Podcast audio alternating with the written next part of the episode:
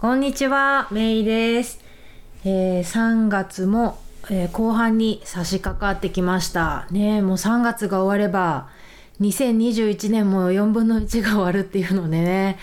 本当もう、特にコロナになってから、まあ気のせいかもしれないけど、本当に時間が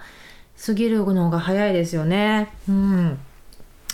で、まあ、あのー、コロナのおかげでね、ほんと去年から今までやりたかったけどできてなかったようなことを少ししてて、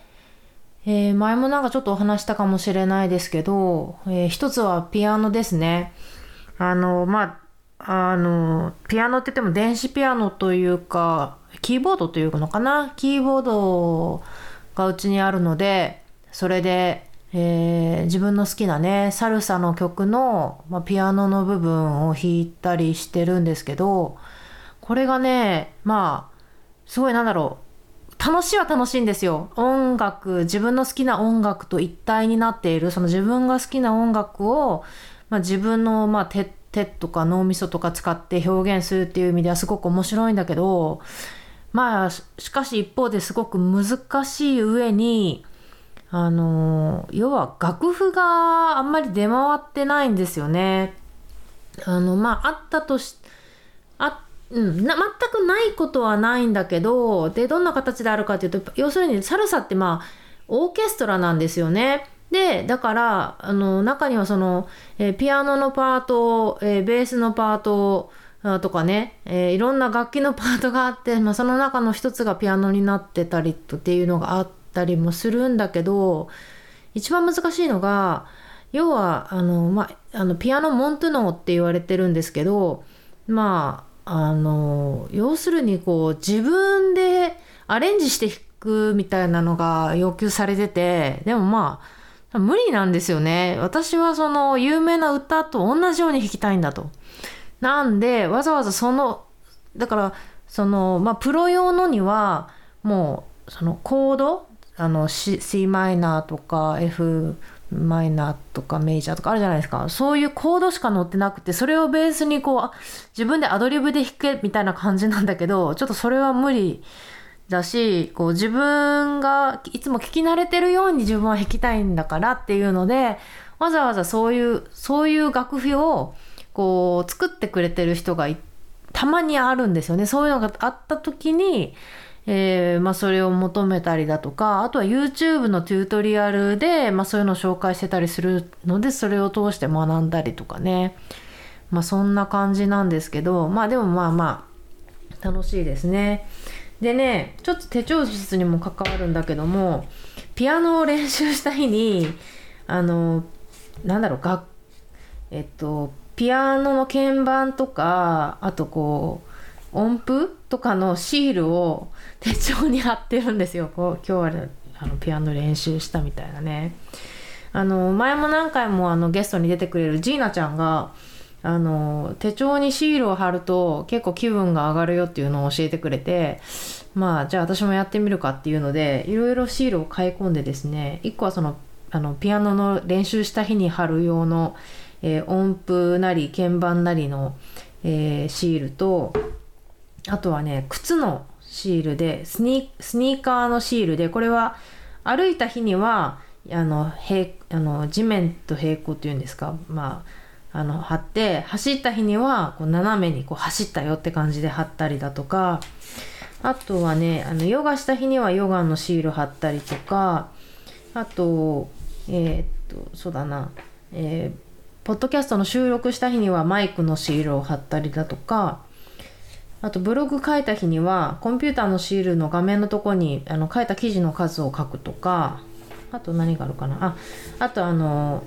野菜を注文してるんですね私。あのサンディエゴに、えーと、日系の農家があって安河内ファームスっていうんですけどあのすごく新鮮だし美味しいしでお家に無料でデリバリーもしてくれて、レギュラーボックスで25ドルなんですよ。結構安くて、山盛り入ってきて食べきれないので、毎週は全然オーダーできなくて、まあ、2週間か3週間に1回でいいかなってぐらいのもうたくさんの野菜が箱に送ら入れて送られあの送あの配達してくれるんですね。でそれを注文してるのでそれが届く日に野菜のシールを貼ったりとか、うん、そういうことをしてるんですけどね。うんえー、私の手帳も、えー、少しずつ、えー、ですが進化をしていますと。うん、そうですね。うん、他にもね、えー、なんかほんとコロナのおかげで始めたことっていうのがいろいろありますけどまた今度そういう話をしても面白いですよね。うんえー、そんなわけで、えー、今日はねえー、っとこの前というか先週かな、えまあ旅行っていうほどでもないんですけどちょっとね家族で、えー雪を見に行ってきました。であのうちの子供たちはまだ雪を見たことがなかったんですね。なんで、えー、サンディエゴからでも行ける雪が見える雪で遊べるスポットに行ってみようっていうので、えー、行ってみたの行ってみたんですよね。でそこでまあいろいろ楽しかったんだけどなんかシンプルなものの良さみたいなものを感じるきっかけがあったんでね ちょっとそんな話をしてみようと思います。ということで、えー、今日もここえー、夏時間が始まったサンディエゴより夏時間始まったんですよ。また話、やっと本題に入ろうと思うとこでまた余談ですけど、夏時間が始まって、夏時間が始まると、えー、時計が1時間早くなるんですね。だから、まあ、例えばこれまで7時に起きてた人は、なんかこう6時に起きるような感覚になっちゃうんですよ。早くなっちゃうんですね。なんで結構、えー、体がしんどいと。であのまあ一応その一日を有効にね日の当たる時間に合わせて有効に使えるためっていう風になってるんですけど結構ねこう夕方遅くまで明るいっていうのも結構体がしんどいなと思う。年なんですかね。なんか昔はねイエーイなんか夏だぜとかって思ってたんですけどだんだんなんかこれしんどいなみたいな。夏時間が終わるね。11月ぐらいに確か終わるんですけど終わるといつもなんかほっとしてる自分がいるような 気がしてるんですけどね。あのアメリカにお住まいの方夏時間、えー、のある地域にお住まいの方はね、どう思って思ってるでしょうか、ね、日本も一時期夏時間があったとかいう話を聞きましたね。戦後だったと思うんですけどでもやっぱりなんかうまくいかなくて日本の場合はね東西に長いから多分うん。で時差国内で時差がないからねなかなかそういう面でもしんどいのかなと思いますけどね。うん。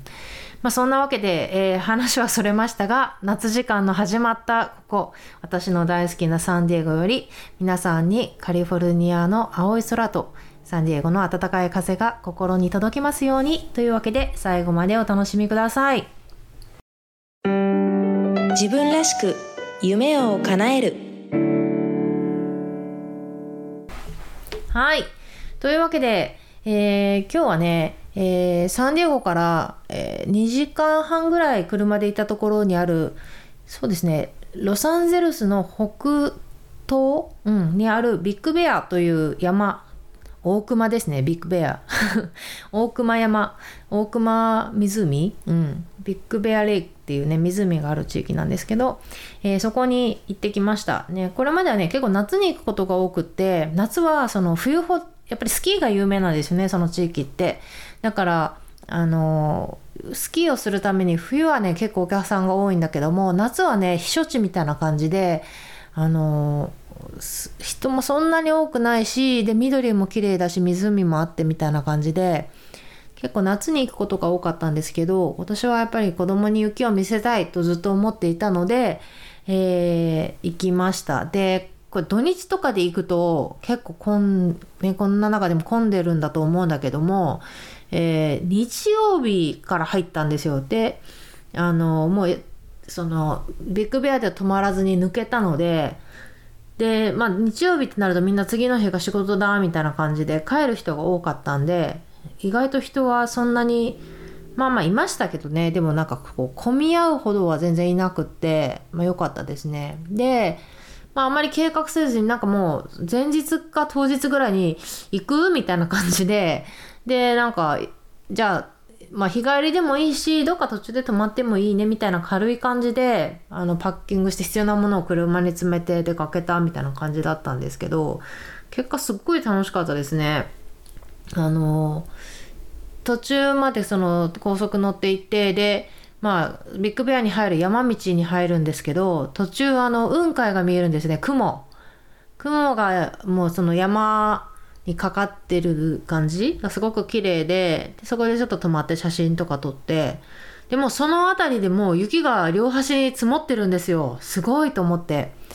なんかサンディエゴとかだと、まあ、最近だとねお昼間はに、えーと、摂氏で17度18度あったかい日は20度を超える日なんかもあるぐらいにあったかいからね。なんか雪なんて本当にあるのかな？まあなかったら仕方ないねとかって言いながら行ったんだけども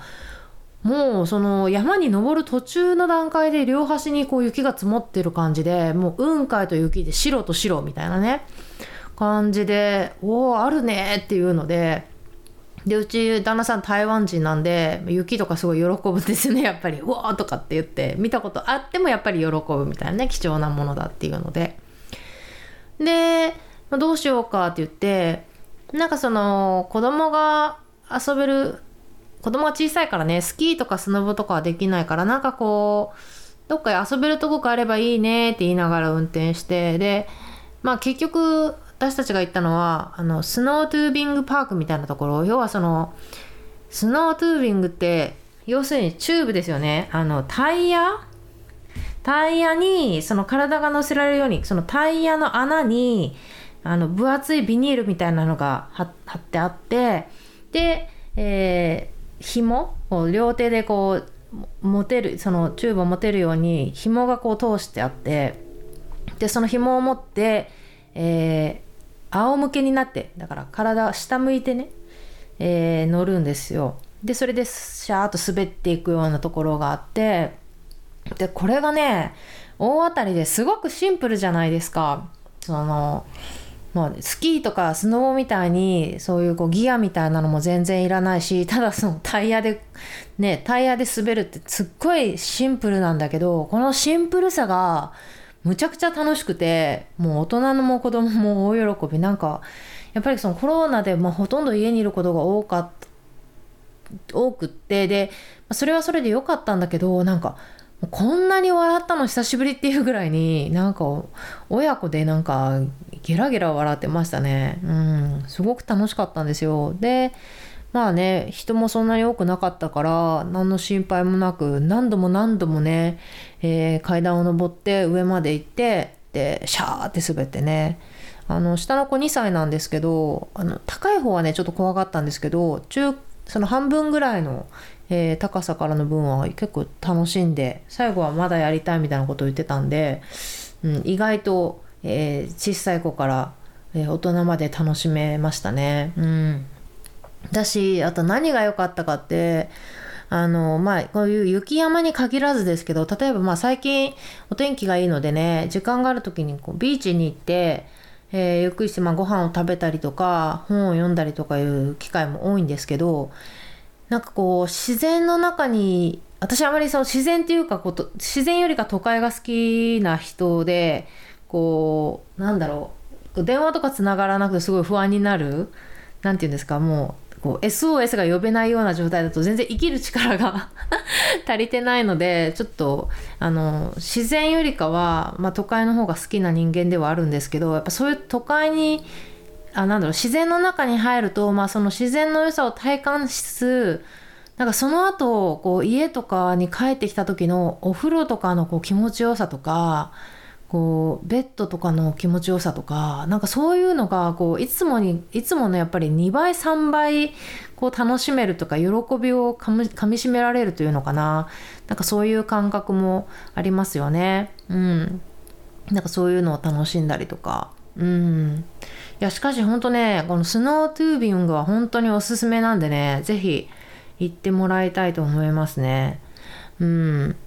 今あのちょうど私たちが行ったのは日曜日って言ったんですけどその翌日があの雪の予報になってたんでまだもしかしたらね雪が積もってるかもしれないですね。3月の末ですけどね。うん。さすがって感じで。なんかそうやってこうなんだろう海も楽しめるし山も楽しめるっていうのもねまあよく言われているあのカリフォルニアの魅力ではあるんですけどね。ままさに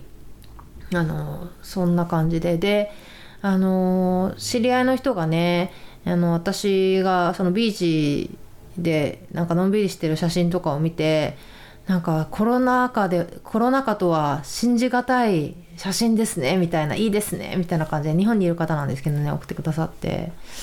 うん確かにまあやっぱり自分が好きな場所に住むっていうことはまあそういうことですよね。飛行機とかに乗らずして、えー、行きたい場所に行けるというね、うん、まあ一方でね、まあ、だいぶあの私の周りにも、えー、ワクチンを打った人が増えてきてはいるんですけど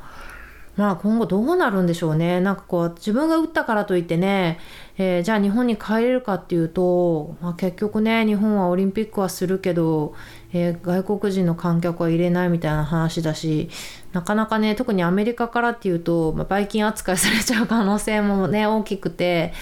まあ、なかなかねすぐに規制っていうのは難しいし。あとワクチンはねなんかこう半年ぐらいしかこう効力がないんじゃないかみたいな話もありますしねまあどれこれからどういうね世の中になっていくんでしょうね。うんなんて、えー、思いながら過ごしてますけどまあその中でもねなんかこうずっと家に閉じ込む閉じこもるのも、えー、いろんな意味で良くないですよね。あの、まあ、もちろんその体にも良くないですねやっぱり体を動かすことも大事だし新鮮な空気を吸うことも大事私やっぱりあのメンタル的にもねやっぱり気分転換だとかぱり場所を変えることの威力っていうのはすごいと思うんですよね。以前そのあの移民をすること私の場合まあアメリカに来たんですけどが一番その幸福度に関わる大きな要素だっていうふうに言われてるんですけどもうまさにそうでやっぱり時にはねたまにはね、まあ、こういう中でもちょっと違うところにいつもとは違うところに行くっていうこともね、えー、すごく気分転換になるしあの元気がもらえるからね大事なことだなと思います。うん、不要不急のね外出は避けるなって言われてるけどまあそうやってこう気持ちを変えることもねなんか大事なことだなと個人的には思ってますけどね。うんまあそんなわけでねえっ、ー、とビッグベアなかなか、えー、小さい子供がいても楽しめるっていうのでね良かったのでおすすめです。でね帰りまあいろいろ、ま、ビッグベアには泊まらずにってさっき言ったんですけどまあちょっとロサンゼルス車でうろうろしてみてそしたらね、あの、ハリウッドとかむちゃくちゃ人が多くて、普通になんかもう、いかにもカリフォルニアの人じゃないだろうなっていう、こう、旅行客みたいな人が、いっぱいあの、ハリウッド、ハリウッドブルバーのとこ行って、すっごいなって。うん、やっぱりなんかさすがハリウッドと言えばいいのかわかんないですけど、うんって思ったりとか、あとね、あの、ロサンゼルスにもこう台湾